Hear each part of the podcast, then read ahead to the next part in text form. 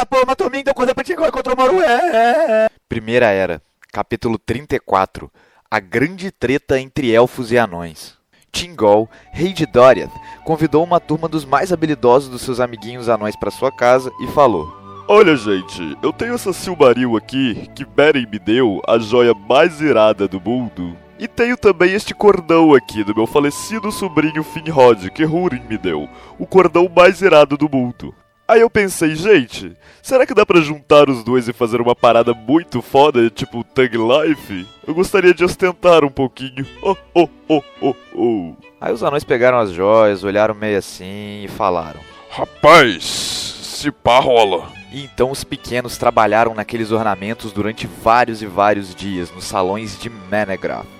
E nesse meio tempo, Maedros, o filho mais velho de Fëanor, colou lá em Doriath e pediu para Tingol entregar para ele a Silmaril para ele poder cumprir o seu juramento maldito. Mas vocês já conhecem Tingol, né? E ele respondeu: Mas nem fudendo, viado. Você não sabe a merda que foi para conseguir essa porra.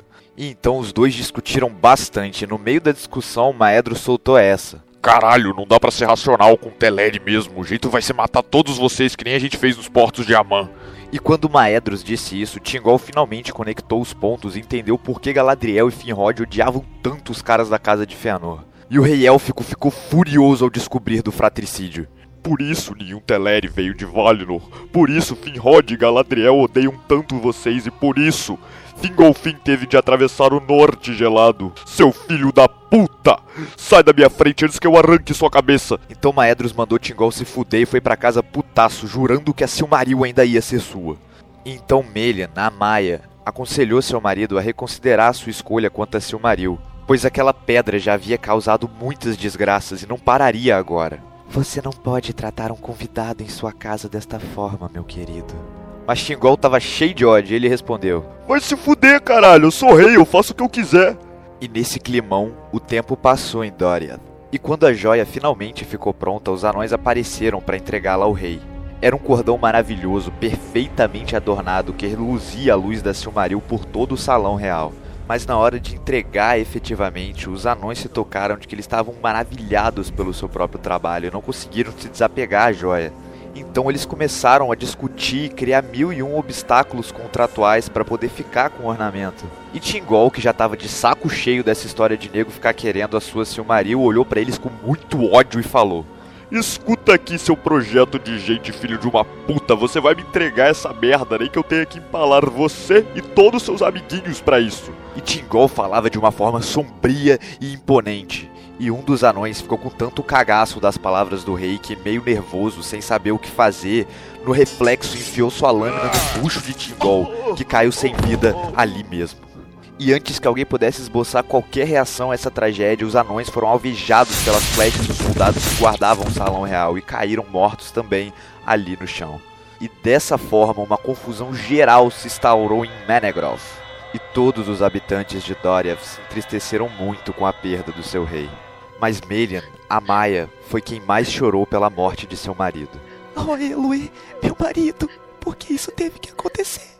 E ela ficou tão deprimida que deixou sua forma terrena e voltou em espírito a Valinor.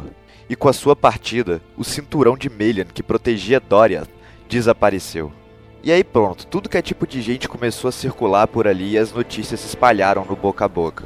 E essas notícias chegaram até a morada dos filhos de Fëanor e Maedros riu ao saber da morte de Tingol. Os anões das montanhas acusavam os elfos de assassinato e os elfos, por sua vez, acusavam eles da mesma coisa. E não demorou muito até que a confusão tomasse proporções maiores e o ódio se instaurasse entre aqueles dois povos. Afinal, nenhum deles possuía mais uma figura de liderança que pudesse tentar uma solução diplomática para esse conflito eram apenas dois povos vizinhos que ficavam alimentando uma onda de ódio um pelo outro, o que resultava em vários casos isolados de conflitos individuais entre eles. E o tempo foi passando e a situação só foi se agravando, até que eventualmente os anões se organizaram e formaram um exército de verdade. E eles declararam oficialmente guerra aos elfos e prepararam um ataque ao vulnerável reino de Dória. E como os elfos sempre foram protegidos pelo cinturão de Melha a vida toda, eles nunca se preocuparam em fortalecer as defesas do seu reino.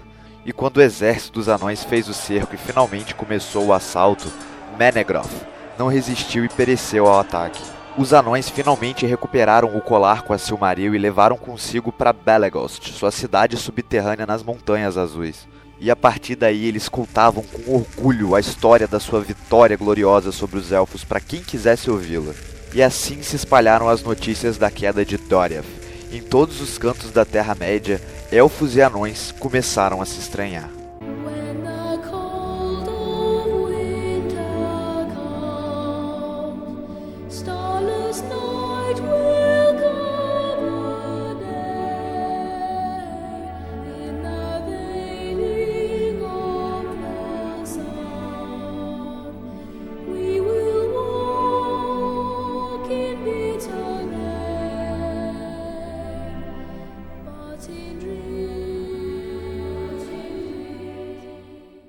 Yo, bem-vindo a mais um Ovo de Páscoa e hoje eu vou falar um pouco sobre as cidades dos anões nas Montanhas Azuis, Belegost e Noghod. Belegost e Noghod eram duas cidades subterrâneas dos anões construídas bem no meio de uma cordilheira conhecida como as Montanhas Azuis, que separavam Beleriand do resto da Terra-média.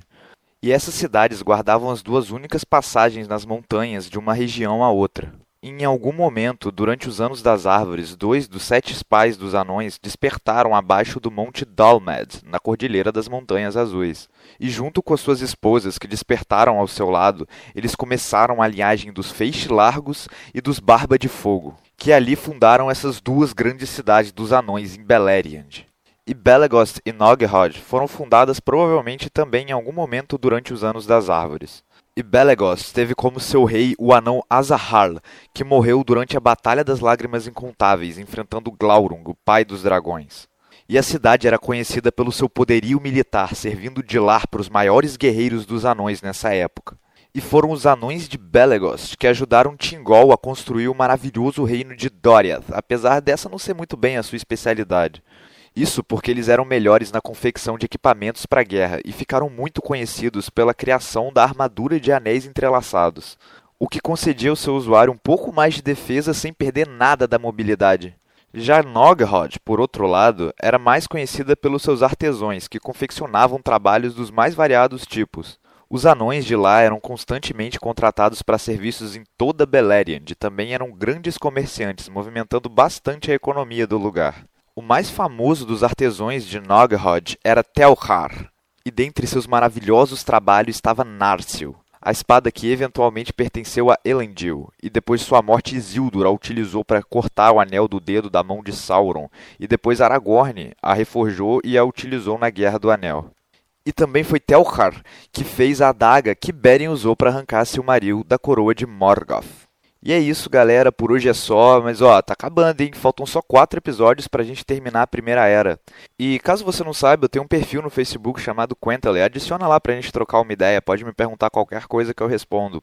E caso você não me tenha adicionado, eu falei lá pro pessoal para divulgar bastante o canal, porque quando a gente chegar a mil inscritos, eu vou lançar um vídeo gigante, extra, que já tá todo prontinho, feito aqui pra vocês, só tô esperando. Então vai lá, galera, compartilha esse canal com todo mundo, vamos fazer essa porra crescer. Valeu, até semana que vem.